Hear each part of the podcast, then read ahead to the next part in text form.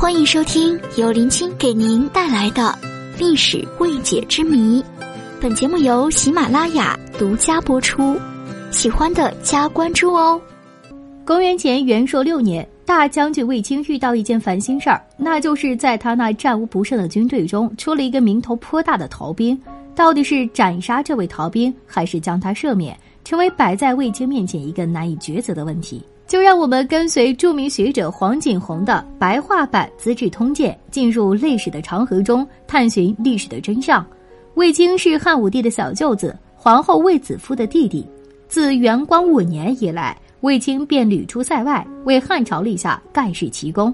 在元光五年的那次征伐中，卫青率领一万多骑兵攻破了匈奴的圣地龙城，斩首七百余级，打破匈奴不可战胜的神话。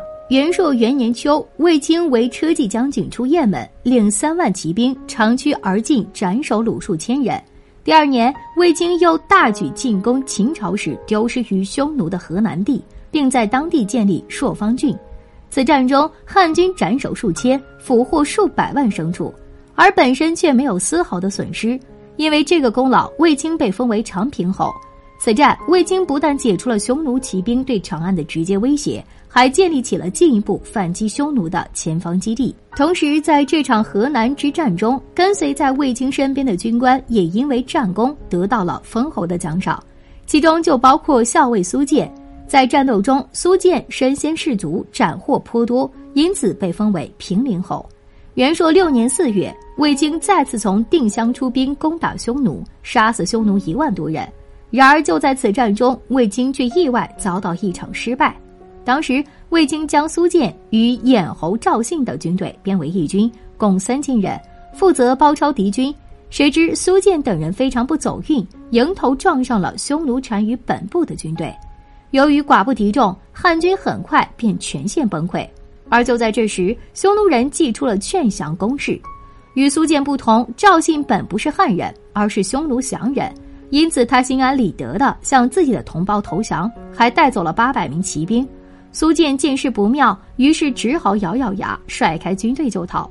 费了九牛二虎之力，苏建逃归汉军本部，而卫青则立即将这位老战友收押，并且询问军中的法官：“我该如何处理苏建？”法官周霸认为，自大将军出，未尝斩必将，今见弃军，可斩，以明将军之威。原来为了申明军事纪律，汉武帝制定了非常严厉的军法。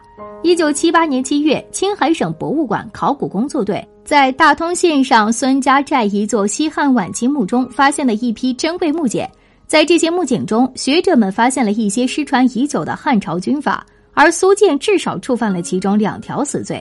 其一，战斗中擅自退却罪，行杀之，擅退者后行杀之。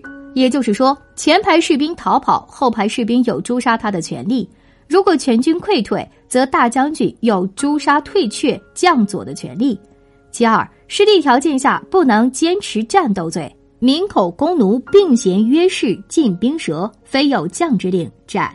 也就是说，在失地的条件下，没有得到大将的同意，不准擅自逃跑。否则就应处斩。苏建作战不利，弃军而逃，最终成了光杆司令，已经触犯了不能坚持战斗罪。正是由于苏建触犯了两条死罪，因此周霸才认为应当将他就地斩首。同时，周霸还认为诛杀苏建有利于让卫青在军队中建立威信。作为大将军，卫青还真有这个权利。眼看苏建的性命危在旦夕，卫青却挺身而出，捞了老下属一把。他说。请幸得以废父代罪行奸，不患无威，而罢说我以名威，善失臣意。且使臣职虽当斩将，以臣之尊宠而不敢自擅专诸于境外，其归天子，天子自裁之。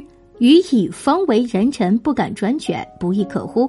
简单翻译来就是：我卫青本就是外戚，从不担心没有威望。周霸说我应斩将名威，实在不是为臣之道。即使本人拥有斩将之权，也不应借着皇帝的宠爱擅行诛杀于境外。因此，生杀大权应当归于天子，让天子自裁之，以示臣子的不敢专权，不也是可以的吗？实际上，未经力保苏建是有相当风险的，很容易被汉武帝认作为徇私舞弊、包庇亲党。毕竟卫青和苏建关系确实非同一般，除了战友之谊外，两人的私交也挺好。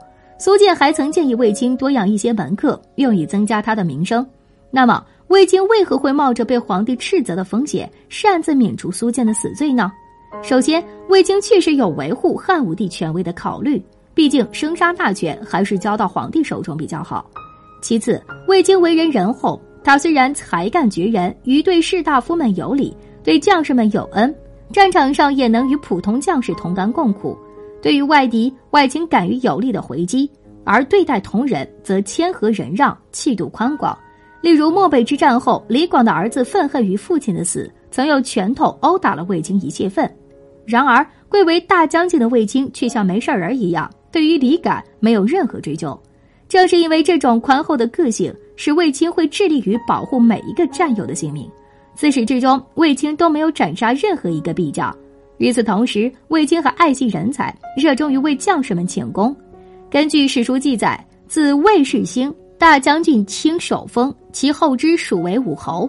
其校尉、裨将以从大将军侯者九人，其裨将及校尉亦为将者十四人。也就是说，跟随卫青的将领很多都封了侯。至于李广没有得到封侯之赏，确实要怪他运气不好。绝非卫青的过错，因此正是因为卫青的仁厚，才让苏静这个败军之将保住了性命，得以继续为国家效力。之后，卫青用囚车将苏建运至汉武帝的行在地，而汉武帝也很给卫青面子，当即让苏建出钱赎买了自己的死罪。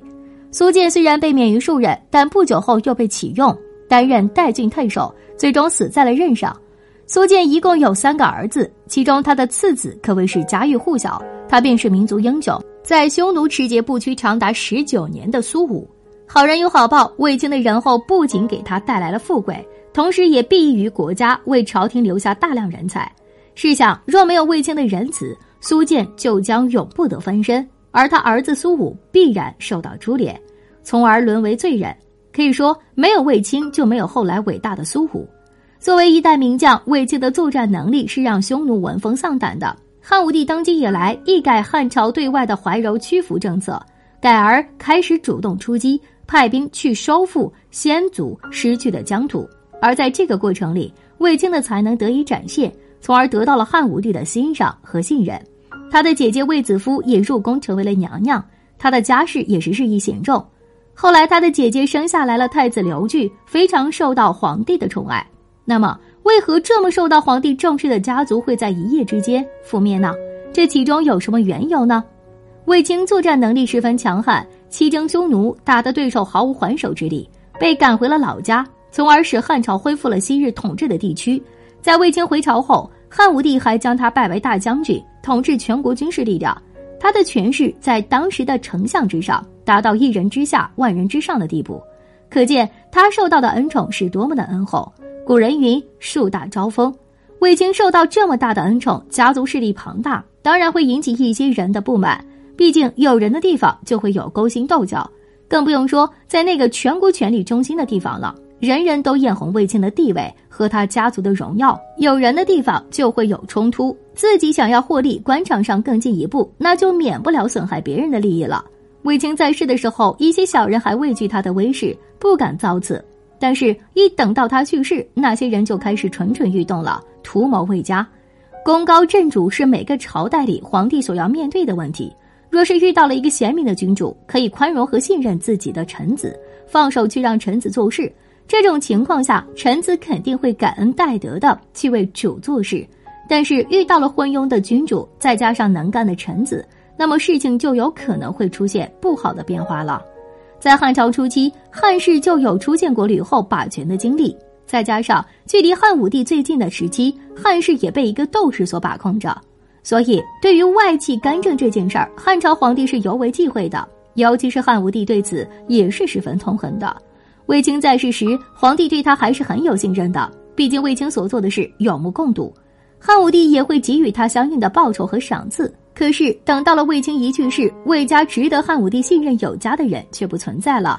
再加上此时一些人的煽风点火、暗传谣言，使魏家的命运更加坎坷。一件事情的发生，彻底压倒了魏家的最后一根稻草，那就是汉武帝病倒了，经常出现幻觉。这时有人上报皇帝的病跟巫术有关。得知消息的汉武帝十分生气，下令彻查此事，抓住这次机会的一些魏家仇人，设计陷害了太子刘据，想要造反的事情，这让汉武帝十分震怒。